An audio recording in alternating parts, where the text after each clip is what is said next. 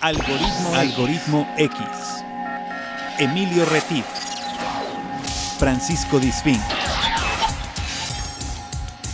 Esto es Algoritmo X. Comenzamos. ¿Qué tal? Muy buenas tardes. Esto es un- la emisión número 2 de nuestro programa que estrenamos ayer. Eh, aquí con nuestro Pues amigo a- ayer, Algori- bueno. Algoritmo X desde Jalapa, Veracruz. ¿Y Francisco, eres- bienvenido. ¿Y tú eres quién? Yo soy Emilio Retif. Ah, ok, sí, te digo, Sí, también sí, es importante saber quién está hablando. Sí, sí, sí, es que a veces no sé quién soy. Te desconoces tú mismo, mi querido. Exactamente. Este, Emilio, también te Es que aquí el hablando, ¿ya director me dio, me, dio, el- me dio el cue equivocado, ¿no? El Q equivocado. Yo tuve la Exactamente. Ok, exactamente. Me parece muy bien. Pues sean bienvenidos. Gracias Sean bienvenidos por a este que en realidad pues no empezó ayer, empezó la semana pasada. Empezó la- eh, pero ese fue el número cero. Ah, no, no, la semana pasada empezó. La semana antepasada ese fue el cero. Exacto. Es que, es que acuérdate que este programa Estamos sale grabados. los jueves. Sí, sí, sí. Es que ya no soy, no sé si es pregrabado o es en vivo. Este no es en vivo. Este no es en vivo. Bueno, el día de hoy eh, decidimos tener un tema, pues, digamos que no innovador, porque no es innovador. No es un tema eh, que, que vaya a romper algún dogma que tengamos por ahí. Lo que sí es que es algo que mucha gente no sabe. ¿No? Que no sabe. Y además es Y que- esos y que a temas. muchos tampoco les interesa. esos- pero, esos- eh, de esos temas que a veces es. no se hablan porque como yo no compro lotería, ¿no? Yo sí. no compro pronósticos porque yo soy muy acá y todos alguna vez hemos comprado un boletito de lotería. ¿Tú alguna vez te has ganado la lotería? No, nunca. Yo dos veces me he ganado, eh, una vez un reintegro y la segunda vez me gané, eh, pagué un boleto de 20 pesos y me gané 230. ¿En serio? Sí. Ah, pues buena O inversión, sea, ¿no? sí, claro, ya gané. O sea, ya los dos boletos que he comprado en mi vida ya se pagaron y todavía tuve una ganancia Así es. de algo así como 80 pesos. Así es. Pero por, bueno, bueno. por lo menos un reintegro sí nos ha tocado, ¿no? Yo Sí, creo. sí, sí. Y en el. En donde sí nunca le he pegado ni a reintegro es en el Melate, Ok. ¿no? Nada. Absolutamente. ¿Tú? ¿Melate has comprado? Me late sí, pero me he sacado 10 pesos, 15 No, yo nada, pesos. nada, nada. Lo que me he sacado es el dinero de la bolsa, nada más. Es lo único que me he sacado. Bueno, Exacto. Bueno, ¿y esto qué viene? esto viene a que el día de hoy tenemos como invitada especial a una este, gran amiga que se encuentra en la Ciudad de México, que se está conectando con nosotros, nos está haciendo el gran favor de acompañarnos, Mari Carmen Rueda, que está por ahí eh, conectada vía telefónica. Te doy la bienvenida, Mari Carmen, ¿cómo estás? Hola, buenas tardes. No, ningún favor, con mucho gusto. Ella es actuaria. Échate ese. actuaria. O sea, échate ese anillo al dedo. Exacto. ¿No? A ver, platícanos, Mari Carmen, ¿qué es? ¿A ¿Qué qué es se, ser ¿Con qué se come ser actuario? Pues mira, eh, hay gente que definitivamente no sabe exacto ni con qué se come, ni qué hace, ni siquiera nada. que existe, vaya. Sí, Entonces, el actuario es un tema amplio, ¿no? Porque el actuario en principio se creó para todo este tema de diseñar los planes de seguros, de pensiones, ¿no? Pero imagínate que para eso hay que considerar cuándo, qué, tipo de gente va a entrar y te va a comprar, qué edad tiene esa gente, cuándo se va a morir, Eh, qué le va a pasar. Tú sabes, entonces, bueno, para hacer todo eso necesitas estar rodeado, tener una formación matemática súper importante. Entonces, si bien el actuario se inventó, digámoslo así, para eso, pues necesitas saber de álgebra, de geometría analítica, de cuestiones diferenciales, de cálculo diferencial, de cálculo actuarial, de probabilidad, de estadística, demografía, sistemas, economía. Y hoy en día ya hay cosas que tienen que ver con finanzas, con riesgos, ¿no?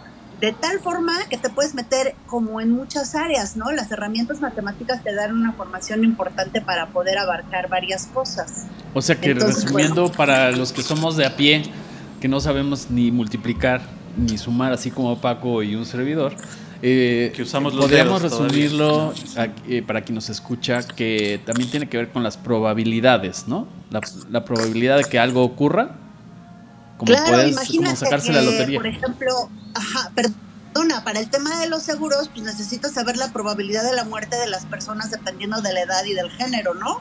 Las- Claro. considerando las estadísticas de mortalidad y todo lo que ha pasado antes. Todos estos datos los obtienes mediante otro tipo de, mediante otro tipo, otro tipo de, de personas. Eh, Fuentes que- de información. Fuentes de información distintas como el INEGI, como la Secretaría de Salud, que emiten estos eh, promedios anuales, este, todo esos, todo esos, todos esos datos matemáticos son los que a ti te funcionan para sacar esto o son otros datos.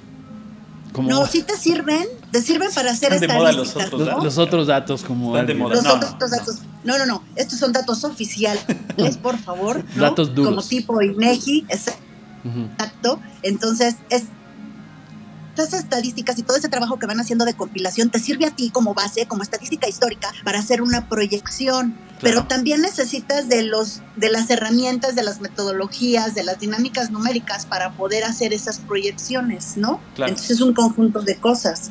Sí, no es nada más, por ejemplo, este, en el 2018 se murieron en Veracruz este, 460 personas. El año que entra se van a morir 465, o sea, no. O sea, no le vas a sumar una porque es un año más.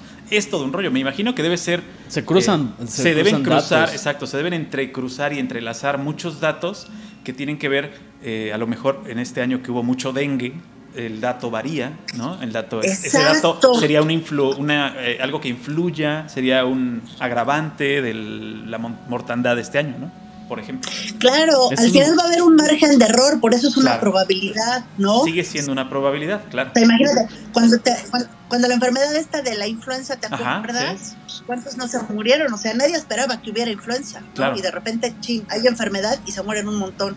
Las estadísticas cambiaron y las proyecciones pues se te chocolatearon todas. Había que Claro. rehacer el asunto, ¿no? Y considerar nuevas cosas para poder continuar con los trabajos más o menos bien hechos, porque nunca vas a tener el 100% de certeza, por eso es una probabilidad. Sí, la única certeza en la vida es la muerte, ¿no? Exacto. Bueno, Pero no y tampoco sabemos- sabes cuándo te llega. Exacto, no sabes ni de qué. puedes tener una probabilidad. Le podemos pedir a Mari Carmen que con tu estilo de vida diga cuándo te vas a morir y habría Ah, una claro, probabilidad de que le atine. En los seguros, los, Exacto. en los seguros los actuarios, los actuarios dicen te hago un descuento si eres no fumador para un Claro. seguro de vida o Exacto. no. Te- Te hacen un descuento de dos años pero- de acuerdo a tu tabla de, de edad, ¿no? No, pero aparte hay un indicador que no sé si lo conocen que se llama esperanza de vida. Ajá. Entonces la esperanza de vida te la da CONAPO, Consejo Nacional de Población, y te dice, en la Ciudad de México las mujeres hoy en día se mueren aproximadamente a los 79 años, en tanto que los hombres se mueren a los 76. Y seguramente hay un dato para Veracruz en el cual digan se mueren antes o después, ¿no? Sí, sí. Exacto, y además de la profesión, porque puedes decir, oye, los que son albañiles, los que son ciclistas, los que por profesión también, ¿no? Claro, en términos de seguros hay profesiones que tienen muchísimo más riesgo, ¿no? Claro. Los que andan en la calle chofereando, por ejemplo. A mí me, a mí me llamaron por teléfono los de seguros de un banco eh, de, de España, no voy a decir el nombre, pero me, llamaron y me ofrecían un seguro de vida, ya sabes, ¿no? Lo máximo. Yo normalmente cuando me llaman por teléfono los dejo hablar a todos. Jamás les cuelgo, ni les digo, ni les hago groserías ni nada. Y, cuando me dijo de todos los beneficios que podía tener con ese seguro, dije, ah, mira, pues está padrísimo porque soy torero. Y entonces me dijo, no, no, entonces no entra en el seguro. No, ¿cómo no? Tú me estás diciendo que sí, me vas a dar un seguro, ahora me lo tienes que dar. Y ya no sabía cómo zafarse la chava hasta que ella me colgó a mí, porque le dije que era torero. O sea, no te supo torear. no, No, me supo torear, no supo venderle al torero. Pues es todo lo que hace un actuario, ¿no, Mari Carmen? O sea, calcular todo ese tipo, los riesgos profesionales, la- las incidencias de una actividad, todo eso. Sí, pero también recuerda que te digo que como la formación tiene much- muchas herramientas matemáticas, también te puedes meter en temas financieros. Puedes, es- por yo, por ejemplo, antes trabajé por ahí en el sistema bancario y me dediqué, estuve en la tesorería y me dedicaba a hacer pronósticos de tasas. Hay quien se dedica a contabilizar o ver más o menos el riesgo que tienen ciertas inversiones, ¿no? Como las O sea, UDIs y todo Te sirve esto, para ¿no? todo. Ok. Sí, no, te sirve para todo, no nada más eso. Claro. Eh, en, el caso, en el caso del tema del día de hoy, que es la lotería, ¿no? Que es eh, qué tan fácil sería ganarse la lotería. Es nuestro tema así como... El central, eh, ¿no? El tema central del programa del día de hoy es qué tan fácil sería ganarse la lotería. Y esto pues venía a colación por muchas cuestiones que tenemos como anécdota que durante el paso del programa les vamos a ir contando. Pero por ejemplo, eh, Emilio, tú investigaste eh, la lotería del premio mayor. A Sí, ver. porque ya viene diciembre, entonces el, el gordo, gordo. como se le conoce en México, yo no sé si tú tienes otros datos para No, pero no. yo me metí a la página de la lotería como fuente de información secundaria Ajá. y dije, bueno, pues me, me enteré que eh, tenemos 80 mil números divididos en cuatro, 80 mil en el sorteo de Navidad y en cuatro series. ¿De acuerdo? Entonces, ahí es donde tú nos tienes que ayudar, porque Paco y yo con trabajo sabemos usar un abaco. Exacto. Entonces, infiero que entonces, si cada número tiene cuántas veces se repite. Ah, porque cada serie es de 20, 20 billetitos, 20 cachitos. Ajá. ¿No? O sea, son 20 cachitos, no, son 80 mil números. A ver, ahí está, a ver. No, a ver, a ver ilústranos. Tienes 80 mil números, ¿no? Ajá. Bueno, déjame decir, hacer un paréntesis. Hace muchos años, a ver, primero que nada, como actuaria, nunca en mi vida jugaría ni lotería, ni melate, ni esas cosas. o sea, no, voy a tirar mi dinero. solo por comprarle al señor de la tercera edad que anda en la calle vendiéndote tu billetito de lotería. Eso es por lo que yo he comprado también, ¿eh? Nada más. O sea, por ayudarlos, sí. no voy a estar comprando, es tirar mi dinero. No para ganar, no lo comprarías para ganar, lo comprarías para apoyar a alguien, claro. Solo para ayudar, sí, así es. ¿no? Bueno, hace muchos años se emitían solo 40 mil números. Órale, o sea, ya es doble. Hace, hace poco ya eran creo que 60 mil. Ahora yo no sé si los 80 mil son para el sorteo de Navidad, para el del 24 de diciembre. ¿No es solo por Navidad? Sí. ¿O porque ya son 80 mil de, manera consuetudinaria? No, no, no. Sí, no, no, es, para el, es, para el, gordo. Es, para, el, premio, digamos, el, sorteo más importante del año. Entonces tienes 80 mil números. En cuatro, series. Cada serie. Eso significa que las, cada serie tiene 80 mil números. Ajá. Ajá. Entonces tienes serie 1 con 80 mil, serie 2 con 80 mil, serie 3, ¿no? Luego, vamos a la serie 1. Tienes del 1 al 80 mil. Cada uno de esos. Sí. Ay, ya te perdimos, creo. Se congeló. se fueron? Ahí está, ahí está. No, aquí estamos. Ahí estamos, ya regresamos. Ya regresamos. Nos congeló. Nos, quedamos así como. Nos, está escuchando alguien y nos cortó. Nos dejó. a ver otra vez.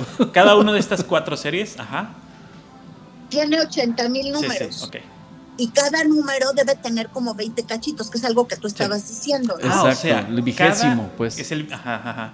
Cada, cada uno de esos 20, de esos 80 mil tiene 20 boletos. Son 20 boletos por 80 mil. Por Entonces tienes de la serie 1, del número 1, hay 20 veces el 1. Así es. Ajá. Órale. ¿No? No, si estás.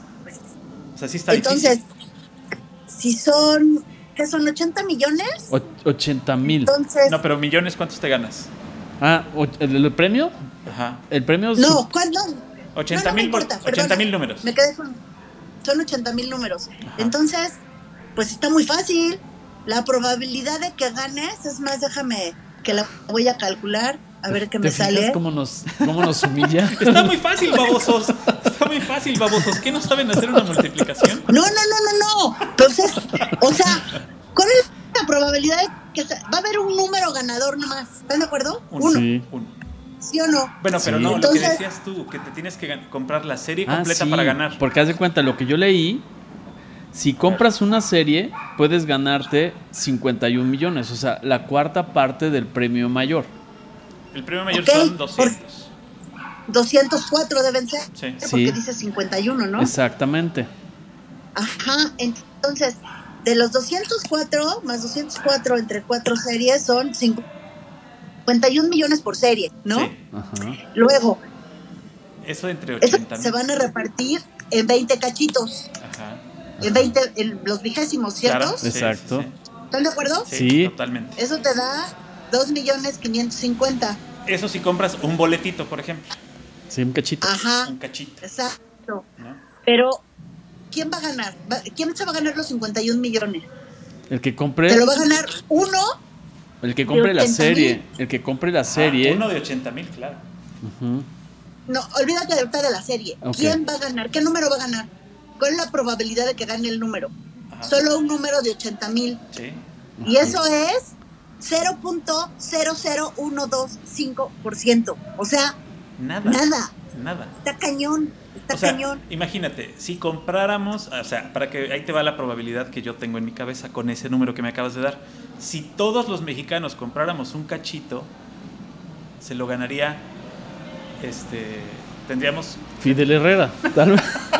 ¿Supiste eso, no, o sea, no hay Mari manera, Carmen? No hay manera. ¿Supiste que el gobernador de Veracruz, el ex gobernador de Veracruz, se sacó dos veces la lotería durante su Oye, gestión? pero, bueno, la primera vez, híjole, qué estrellota, ¿no? Qué buena suerte, la neta. Porque Mira, la lo- probabilidad es bajísima. Bajísima, sí. Pero la segunda vez, ¿en qué diferencia de plazo? O sea, Además, en el mismo año. Ah, fue en el Oye, mismo año. En el mismo año. ¿Pero qué? ¿Y con el mismo número? No, ese- bueno, no sé, ahí sí, eso ya lo esa Ahí parte sí ya ya la desconozco, pero lo que ahí te va. La primera vez, él estaba en una reunión con su gabinete, pasó una señora que vendía los boletos y le dijo, ven, yo te compro toda la serie y se la guardó. ¿Sale? Y le Toda di- la serie. Sí, o sea, compró, compró una serie, no sé cuánto era, pero la señora traía una serie y se la compró. Se sacó, la- se sacó el premio mayor, que fueron 22 millones o algo así en ese entonces. Estoy hablando de hace, ¿qué? Pues 14 años, más o menos. más o menos. Bueno, él comentó con sus allegados que estaban sentados a la mesa, como este, en aquellas épocas bíblicas, que si se lo sacaba, lo iba a repartir entre todos. O sea, que cada quien iba a comprar un, un boletito o una serie o lo que sea. El caso es que iban a cooperarse entre todos. El, el valor de lo que compró, eran, todos eran secretarios de Estado. O sea, y- todos cooper- dieron cooperacha. todos dieron cooperacha y se lo guardó Fidel. Y se lo se sacó. Cuando cambiaron el. el- hicieron el. eh, recuperaron el dinero de ese premio. Él, en la misma en otra reunión igual, les repartió el dinero a cada quien. ¿Sí? A cada quien le tocó, no sé, un par de millones, por decir algo. Y antes de que, de que pasara un año, la misma señora se acercó a Fidel y él le volvió a comprar y se lo volvió a sacar, pero ahí sí se la sacó él solito. Pero imagínate, la misma señora vendió el boleto premiado Dos veces. Dos veces. No, pues no, claro que no. ¿Verdad O que sea, Es, es como cuando tomas unas bolitas de un fondo de otras bolitas y que te salga la misma Ah, ah. combinación y en el y en el mismo orden, pues la, la probabilidad disminuye todavía mucho más. más. O sea, ¿cuántos? Yo no sé cuán- qué población. Bueno, todos los boletos se han de vender. Si son 80 mil números por cuatro series, son 8 por 4, 32. O sea, ¿cuántos millones son esos de boletos de gente que participa? Entonces, imagínate, todas esas gentes, la probabilidad de que la misma persona se la saque es uno entre 10 mil. Yo no ente- 80 mil por 4, en este caso, 8 por 4, 32. Son 320 mil personas, ¿no? Uno entre 320 ¿Sí mil no? personas, sí. Sí. Ajá. Sí. más, eh, más uno entre 320 mil personas. Híjole, no, ¿cómo crees? Te voy a decir, es el 0.0000312% de probabilidad de que el cuate se la vuelva a sacar. En un lapso de tiempo tan corto, pues híjole, está muy estrellado ese hombre, qué bárbaro. Sí, no, no, no hay que juntarse con él. Pero dijiste hace rato, volviendo al tema de las probabilidades, me saltó una pregunta. ¿Qué pasa si yo compro en cada sorteo el mismo número? ¿Se incrementa con eso la probabilidad? Digo, es muy difícil, no sé si el mismo número lo distribuyan siempre al mismo punto de venta, pero Pues no sé. ¿se incrementa en alguna forma, Mari Carmen, la probabilidad de que si el número no salió premiado en este salga para el siguiente? ¿Cómo, cómo lo piensa un actuario? No, no se, no se incrementa la probabilidad porque son eventos independientes. Son, son diferentes momentos.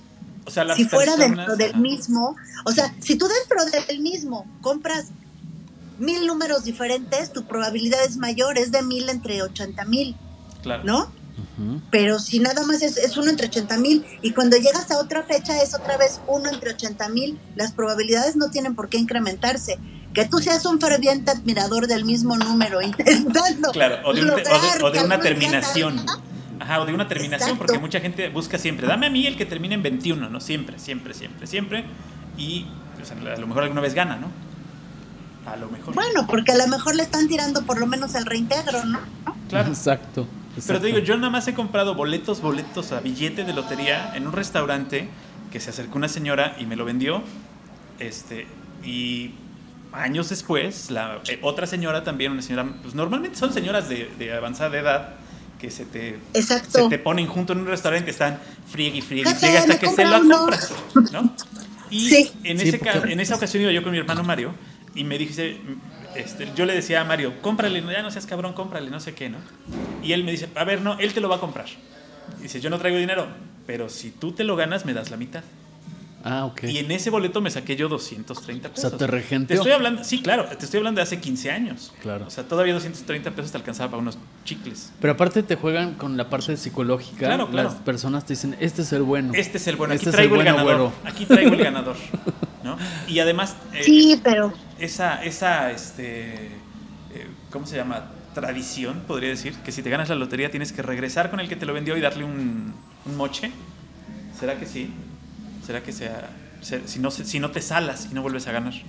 O sea, si tú te ganas una buena cantidad, tienes que buscar al que te Ah, eso se llama albricia. Ajá, eso se llama regresar, albricia. ¿no? O sea, el que tú le compartas con la no, persona. bueno, es, discúlpame, pero eso ya es tema como que un poco de energía, ¿no? O sea, Sí, así claro. como tú recibes, hay que repartir, porque Claro, así te va a regresar el universo. Exactamente. Eso sí me lo, eso, toda la actuaria y toda la científica y todo lo concreto que soy, sí te lo creo O sea, y sí lo compro. También tiene sentimientos los actuarios, ¿no, Mari Carmen? Sí, claro. Las cosas que callamos los actuarios, vamos a hacer la novela. ¿no? Actuaria, casos de la vida real, ¿no? Algunas creencias positivas. Claro. Sí, pues sí, es que eso ayuda. O sea, el tener creencias positivas no te tiene que quitar lo científico. Claro. O sea, simplemente no te tiene que quitar lo científico. ¿No? Este, es, es, No, pues, es parte de tu vida, es parte de, parte de Claro. vivir bien, de sentirte bien. eh, no, no tiene por qué, por qué pelear ni por qué luchar con una, una cosa con la otra, ¿no? Exactamente.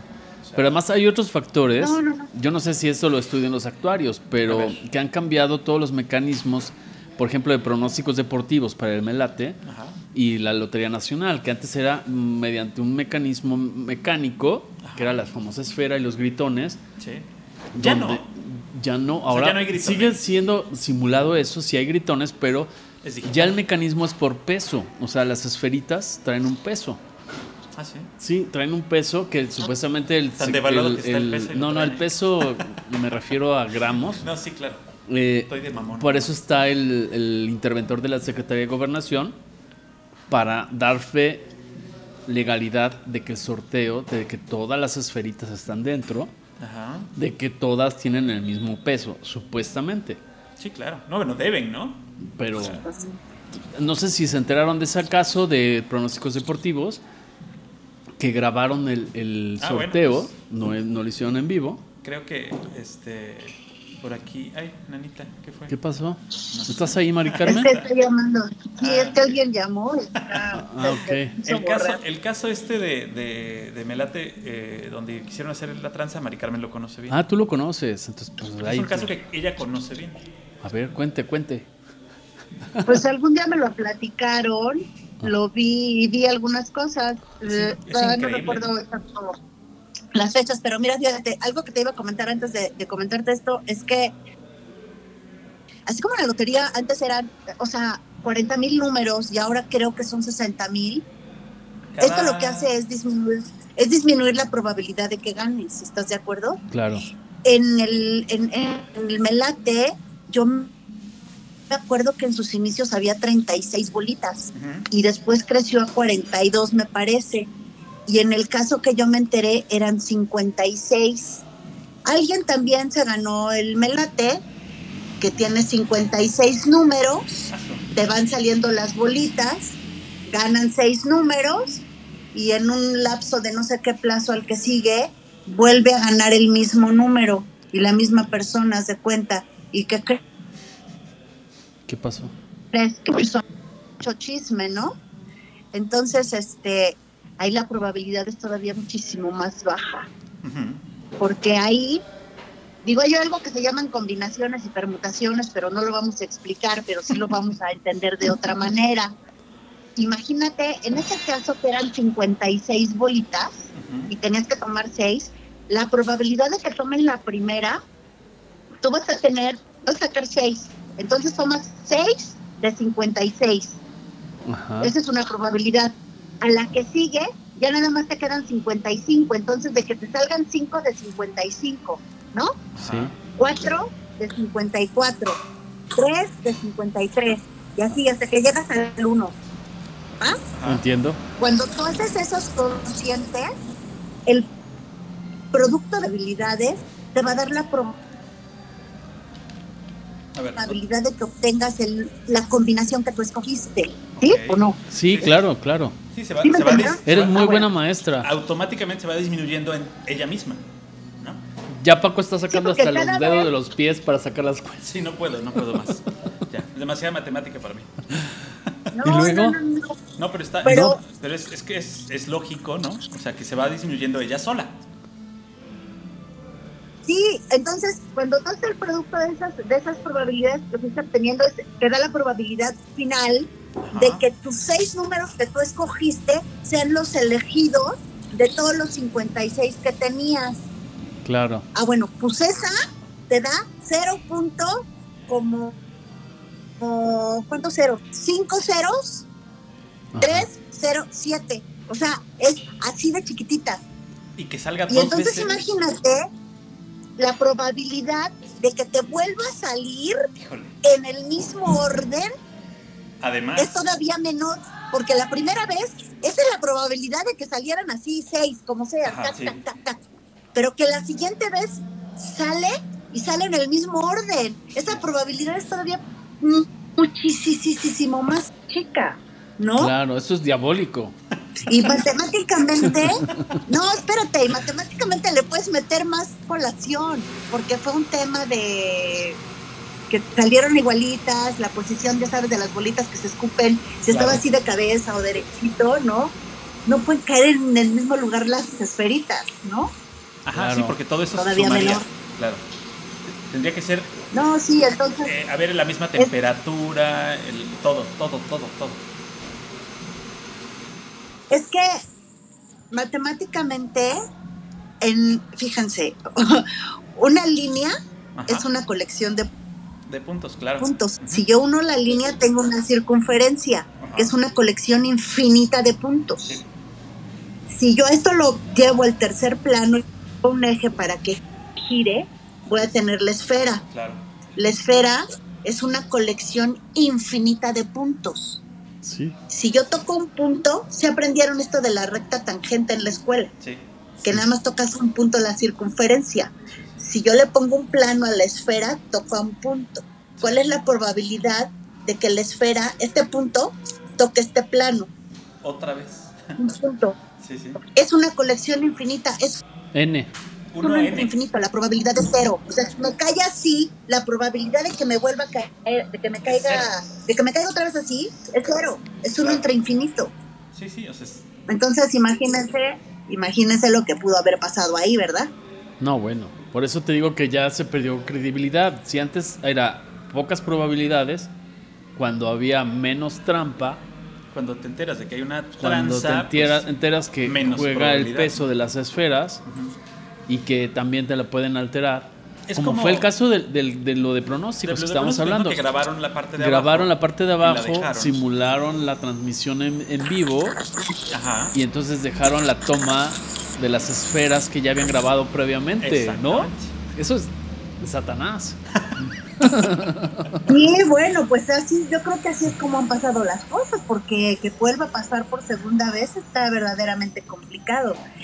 Tal es el caso que entonces te digo, antes eran 36 números y pues no sé, si van, si ya pasaron de los 56, pero son más, porque es todavía más baja la probabilidad. Fíjate que en algún momento cuando trabajaba yo en algún banco, en el área pues había gente que entendía de los números y pasaban mucho tiempo elucubrando. No como ustedes. No como ustedes dos. ¿Cuánto dinero había que invertir para que en aquel entonces, que era de 36 números, te ganaras se compraran todas las combinaciones posibles y se ganara? ¿No? Y en aquel entonces, pues creo que se necesitaban como 10 millones de pesos para meterlas. El problema, lejos de intentar, sabes, el crédito y tal, Ah, bueno, bajo el riesgo de que nadie más le pegara la misma combinación. Claro. Pero lejos del crédito, el problema era llenarte las boletitas con todas las combinaciones posibles. ¿No? Claro. Y eran 36, ahora que son no sé cuántos, porque pues eran 56 hasta donde yo me enteré.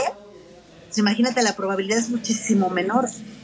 Ahora, como decíamos en el, en el programa anterior, el mexicano es desconfiado por naturaleza, nos han hecho desconfiados a punta de golpes, la verdad. Entonces, ahora que las, que las cuestiones estas de, de Melate son digitales. Exactamente. O sea, ¿cómo, ¿cómo confiar en que una computadora está haciendo el algoritmo correcto para sacar los números como antes? No, pues este, no, no, no tengo respuesta para eso. ¿No crees tú? ¿No crees tú que un... Por eso dicen que es la caja chica del gobierno o sea, que un, que un programador del gobierno, o pagado por el gobierno, esté em, eh, inmiscuido en que sepa todas las combinaciones que entraron y le diga a la computadora que no salga. Ninguna de ellas. Claro. Sí, porque además. O sea, digo, yo, es, por ejemplo, teoría de la conspiración. Sí, porque fíjate, tú compras el melate en las terminales estas electrónicas, en los puntos de venta. se va a una base de datos. Y ahí ya, eh, con actuarios que no son el caso de Mari Carmen, pero gente que sabe de números, sabe qué combinaciones están libres y esas son las que pueden salir premiadas. Ajá. Y entonces ahí es por ahí donde salen premios misteriosos como los de Fidel Herrera, por ejemplo. Ajá, digo, ¿No? Digo, aquí suponiendo, ¿no? Es un supositorio. Sí, puede ser. definitivamente lo que sí creo al 100% es que exista la persona que tenga la capacidad de, de meterse al programa, de desarrollar un programa, de ver, interceptar y de cachar aquellas combinaciones posibles que no existen, ¿no? Ahora, de todas formas, es bien difícil que alguien se lleve toda la... Siempre se va acumulando porque nadie se lo lleva. Entonces, de todo lo que captan, solo reparten tantito. Y cuando alguien se lo gana, la verdad es que es wow de otro mundo. Y tienen una estrellota bien grande, porque de otra forma, de verdad, yo no me la creo.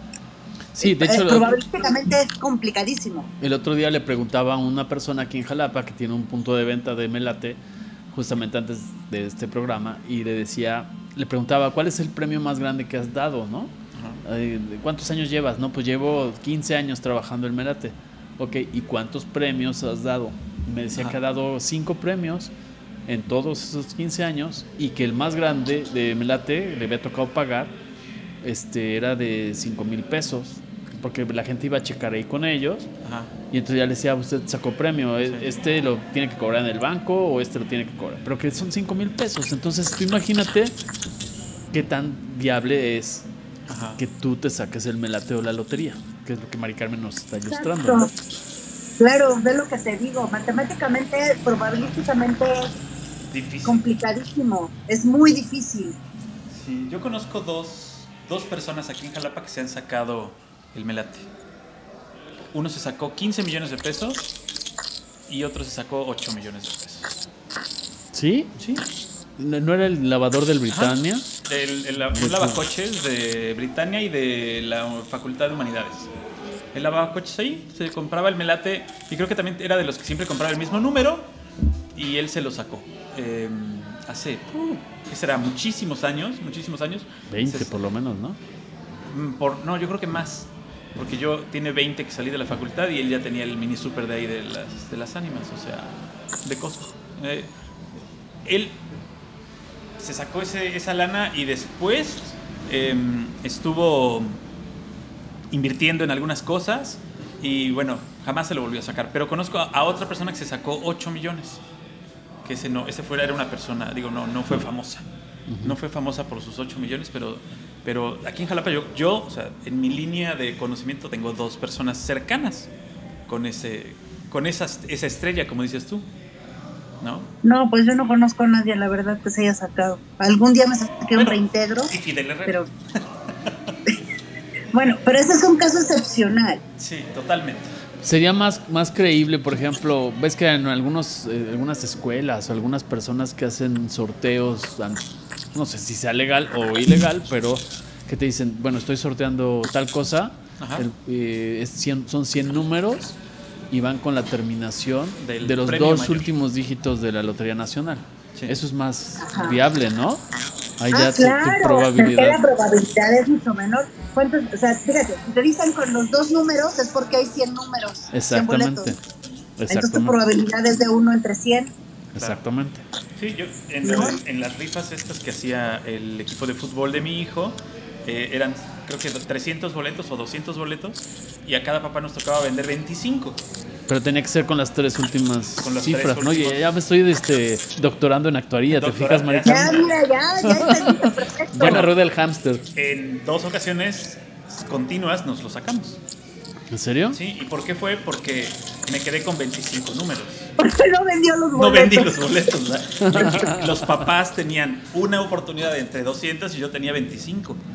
O sea, ya de ahí iba yo de gane, pero además nos lo sacamos, o sea, dos veces. Tenías el 25%, fíjate. Exactamente, de, la probabilidad. La cuarta parte de todos los números la tenías tú. Sí, por eso fue más fácil, creo yo. Exacto.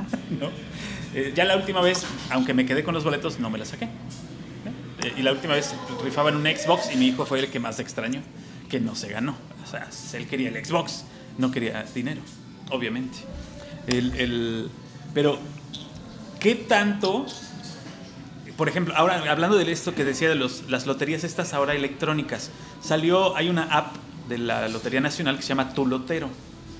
Tú la bajas en tu ah. celular y puedes comprar melate en tu celular puedes comprar este, varios, varios eh, tris, este, hay un montón que no sé ni cómo se llaman.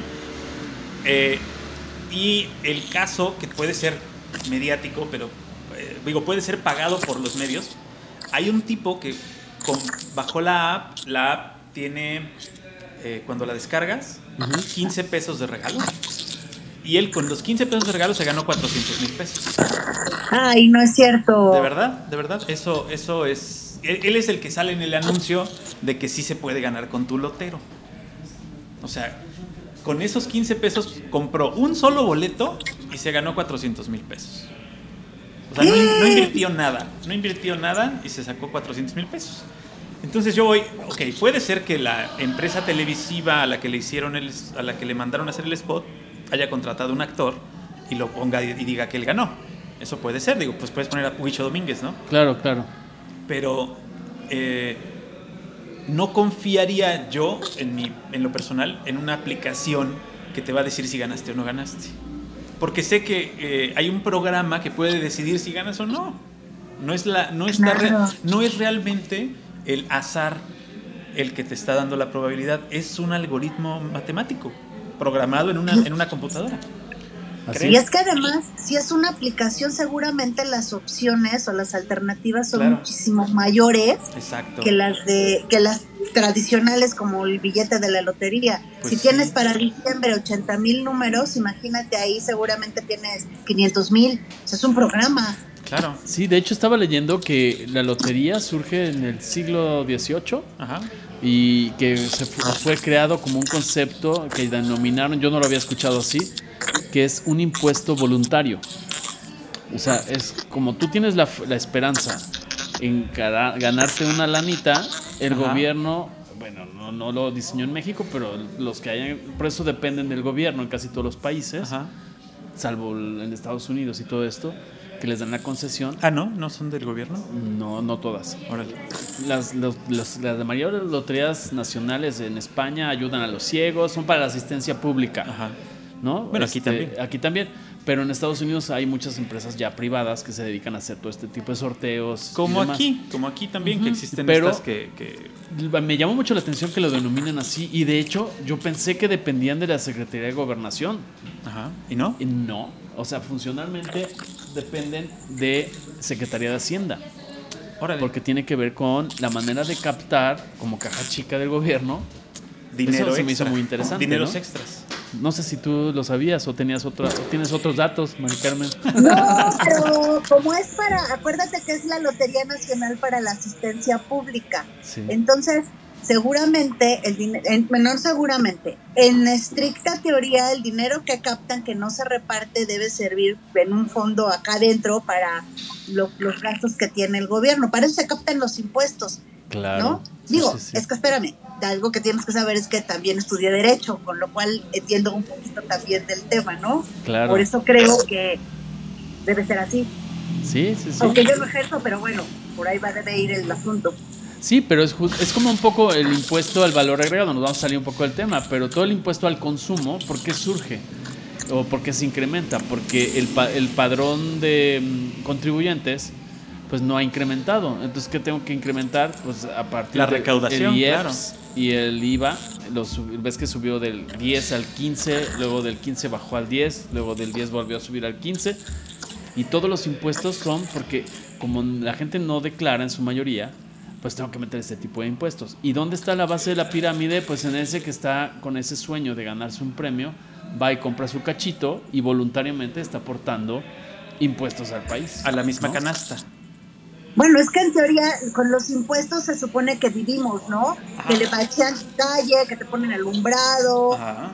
que se pagan los servicios, que le pagan algo, o sea, que le pagan a todos los empleados del gobierno, ¿no? Sí. Entonces, en la medida que hay menos impuestos, pues hay que inventarlos. Hay que inventar el de la tenencia, que el que está por morir. Hay que inventar este cualquier otro impuesto, subirlo, quitarlo, que tal el YETU, que fue una pesadilla, ¿no? Sí. Como dice el IVA entonces la Lotería Nacional, parte de esa lana debe ir también a formar parte de esas arcas para, en teoría, subsistir con todos los servicios que tiene el gobierno, ¿no?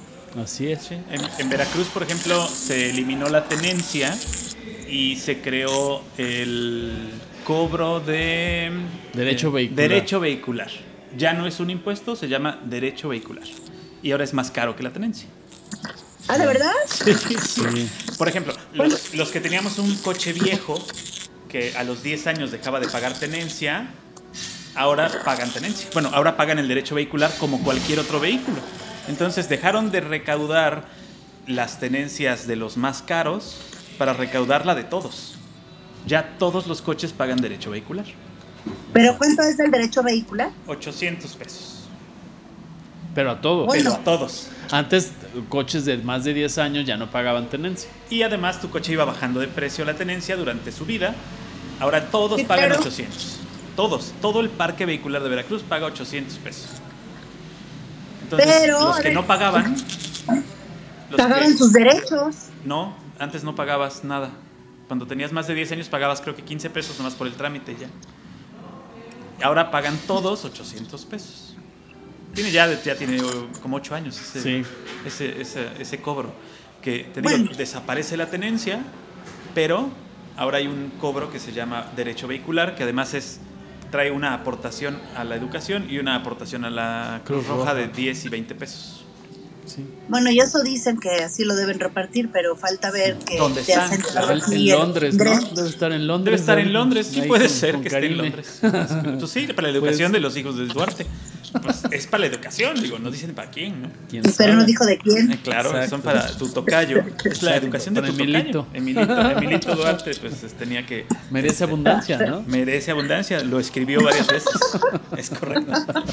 pues digo, no te dijeron de quién era la educación que ibas a ayudar, a apoyar, ¿no? Exactamente. Está, está bastante. ¿Qué probabilidades había de que se fuera a Londres? A ver. Pues una entre cuántas, entre 160 países o cómo está. No sé, no sé, la verdad, no sé. No sé cómo decidieron eso, ese, ese camino, ese camino hasta allá.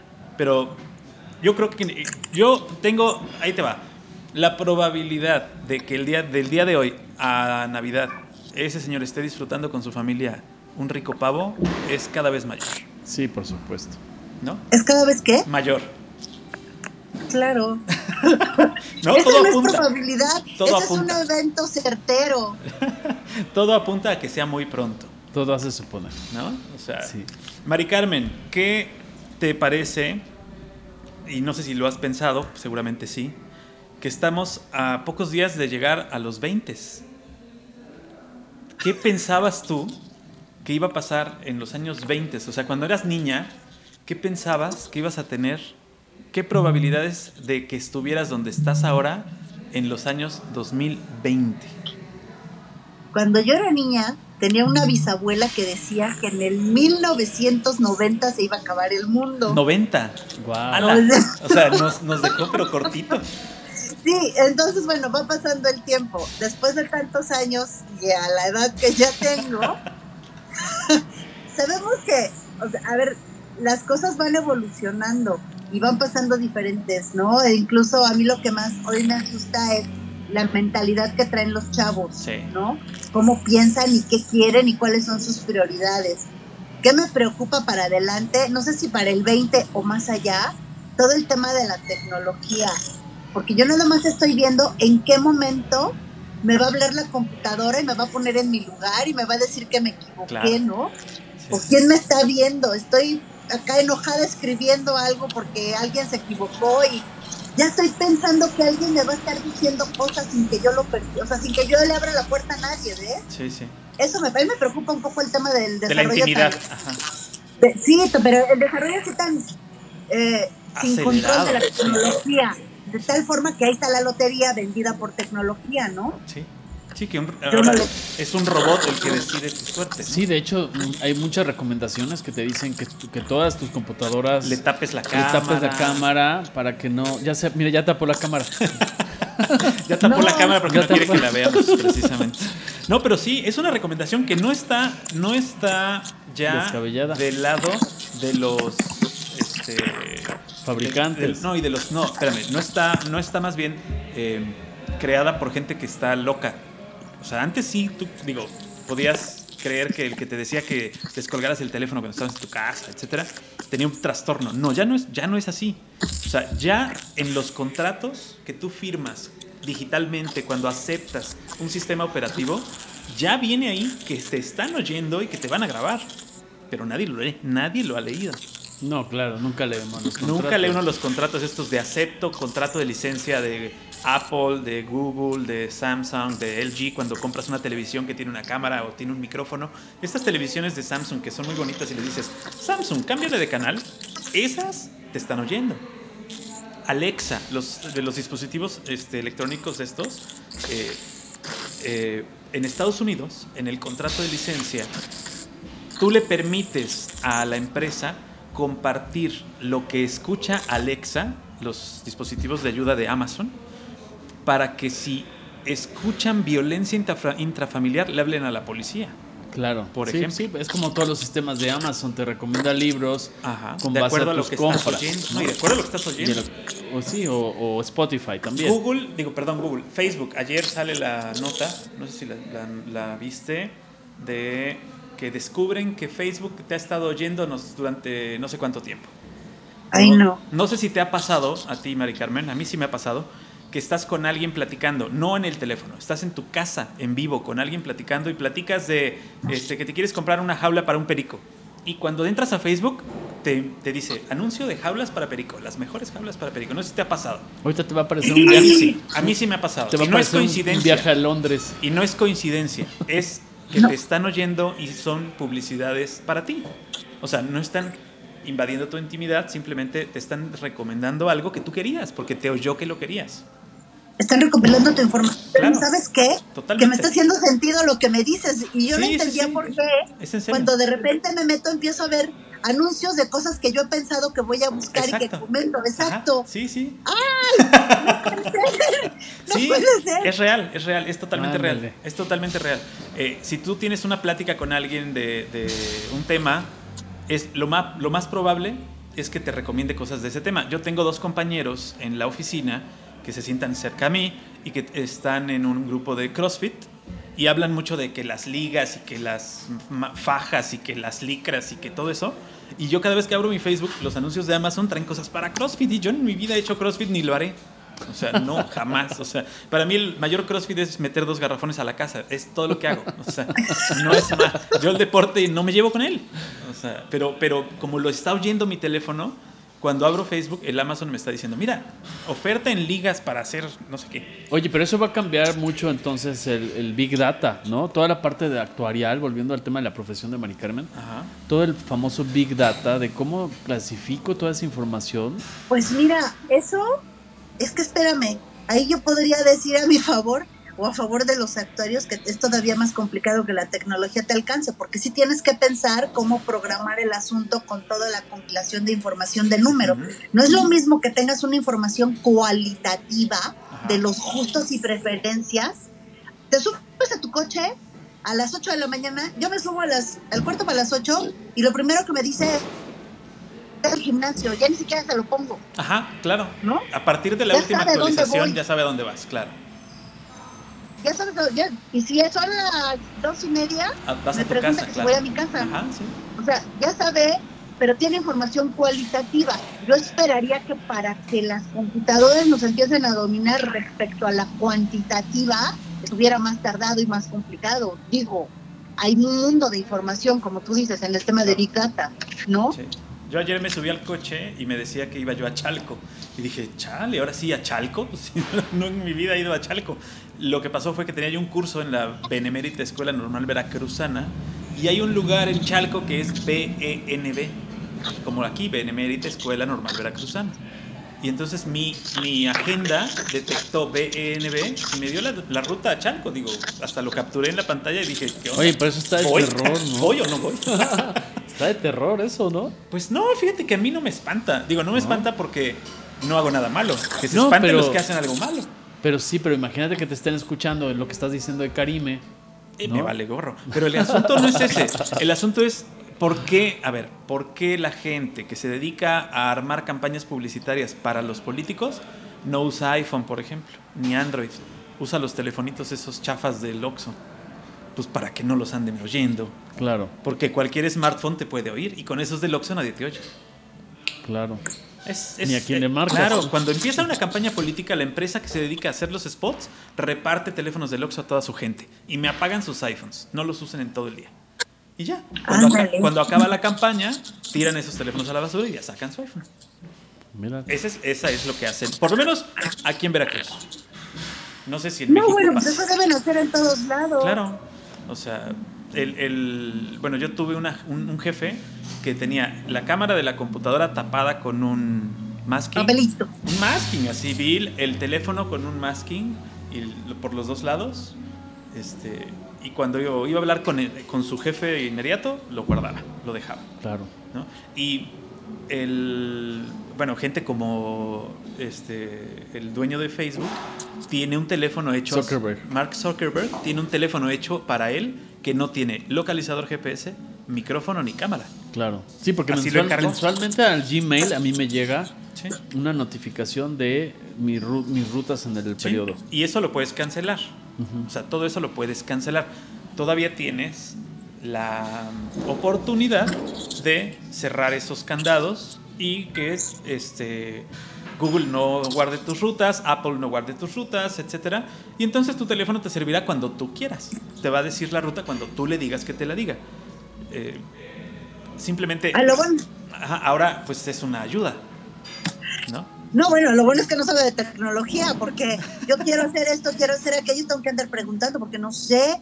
No, ¿no? Este... Hace rato me estaba yo preguntando si esta cosa está programada para que me borren los correos viejos, porque buscaba yo algo y no lo encuentro. O sea, pero si no sabes de tecnología, entonces de todos modos estamos fritos. Sí, es, es esta... Em, necesitas casi casi estar todos los días leyendo de tecnología para poder saber todos los cambios que ha tenido tu sistema operativo del teléfono que tienes de hace cinco años, por ejemplo. Claro. Algo que tu teléfono no hacía hace cinco años, lo hace hoy y no has cambiado teléfono. Bueno, pero es que ya está la caducidad programada. Hay una caducidad programada también, pero que, que también seguramente va a través de alguna probabilidad.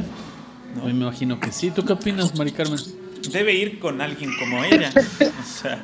Sí, de tecnología no podría No, pero si tú compras tu computadora o tu pantalla y, bueno, ya saben la fecha de elaboración, etcétera, fecha de compra. Por ejemplo, las, las pantallas planas, las pantallas del LED, que son las últimas, ¿no? Que tenemos en, en cualquier tienda. LG sabe que son tan buenas que le pone una fecha de caducidad. ¿Por qué? Porque si no te quedarías con ella 20 años y a LG no le conviene. ¿Qué hace? Entonces, propongo que cuando salgan los modelos 4K de cierta medida similar y estén al rango de precio que tú la tenías, tu tele se descomponga. Sí, y se descompone de un componente. Ah, bueno, eso sí me lo creo, porque por ejemplo el iPhone conforme vas avanzando va siendo más lento. Claro. Que de hecho la que la mejor eh, información tecnológica que tengo aquí es mi hija y entonces dice no mamá lo es que una pasa porquería es que ya esto La siguiente actualización ya no te va a servir tu teléfono, tienes que cambiarlo porque ya, ya no va a servir. Es más, ya lo anunciaron, me dijo. Sí, sí, sí. Sí, hay una denuncia en contra de Apple por esta este, caducidad programada. Esta, eh, hacer la tecnología eh, obsoleta. obsoleta. De hecho, se llama obsolescencia, programada. que no lo hace solo Apple, lo hacen todos. Y en todo. O sea, Hay, por ejemplo, los focos LED, los focos de casa que son LED, eh, traen una obsolescencia programada, porque si no te durarían para siempre y eso no le conviene a la marca. Así es. O sea, tiene, por ejemplo, los focos tienen un cierto número de on y off. No importa el tiempo, es cuántas veces lo prendiste y lo apagaste. Wow. Y ¿Ah, sí? sí, y traen un microchip y eh, de hecho, puedes buscar en YouTube, hay gente que le, le puentea ese microchip para que siga funcionando. Un diablito, ¿no? Sí, bueno, Te, cuesta más que comprar un foco de 60 pesos. Sí, claro. O sea, hacer ese trabajo te cuesta más que comprar un foco de 60 pesos. Claro. Pero, este, pues lo puedes hacer, si quieres. Sí, porque ya te sale más caro a veces comprar la refacción. Y vienen, por ejemplo, sí, se me descompuso un aparato que es a base de resistencia lo llevé y me dijeron, no, ya están están súper selladas para que tú no puedas maniobrar. Aparte que ya no hay refacciones, te sale más barato es correcto. comprarte un modelo actualizado de ese mismo aparato. Así es, pero ese es tema de otro programa. Ese es tema de otro programa. tiene que ver con los actuarios. Ahí tiene están que ver mucho, los actuarios. Seguramente los actuarios. los actuarios endemoniados están inmiscuidos ahí. No, no somos endemoniados, somos, mira, con las matemáticas se resuelve todo en la vida. Entonces sí hay que ser amigo de las matemáticas. Eso sí lo creo, el círculo, este, el el Fibonacci se llama. Fibonacci, claro. la serie. ¿Te acuerdas de esta serie? Las, bueno, los números de, la serie Fibonacci se supone que resuelven todo, ¿no? Sí, claro. Bueno, de acuerdo a los que la crearon. Y eso se aplica al arte y se aplica a muchos temas. exactamente. a la religión incluso. Hay religiones que, son nuevas y que van basadas en esto. De algún modo. ¿no? El, fin siempre ha sido otro, pero, pero, pero se basan en eso. Entonces sí, tienes razón, Mari Carmen. Las matemáticas como resuelven todo, pueden ser tu aliado o no. Había una película muy buena que explicaba todo a base de un maestro de matemáticas. ¿Tú recuerdas, Maricarla? La de... Había uno de un cuate que le caminaba... Mentes brillantes, Mentes brillantes. sí, sí, Excelente, sí. Para la gente que le gustan los números, que nos está escuchando, se la recomendamos. Ya es viejita, como dirían los chavos de hoy, pero debe estar en Netflix. Es entretenida y es muy buena. Sí, porque explica muy bien todo el tema de los números. de hecho, está basada en un hecho real, ¿no? es, la historia de, esa persona. Así es. Bueno, y en el asunto de la actuaría, que estamos ya por cerrar el programa, Mari Carmen, ¿qué tanto espacio hay laboral todavía para que alguien que esté escuchando diga, pues, oye, pues es una buena idea estudiar, si está escuchando y está estudiando la prepa y dice, oye, yo soy bueno en las matemáticas, ¿qué tanto recomendarías estudiar lo que tú estudiaste? Mira, yo creo que en general, para empezar hay que estudiar lo que te gusta. Claro. Porque lo que te gusta hacer lo vas a entender y lo vas a hacer con amor y lo vas a hacer bien.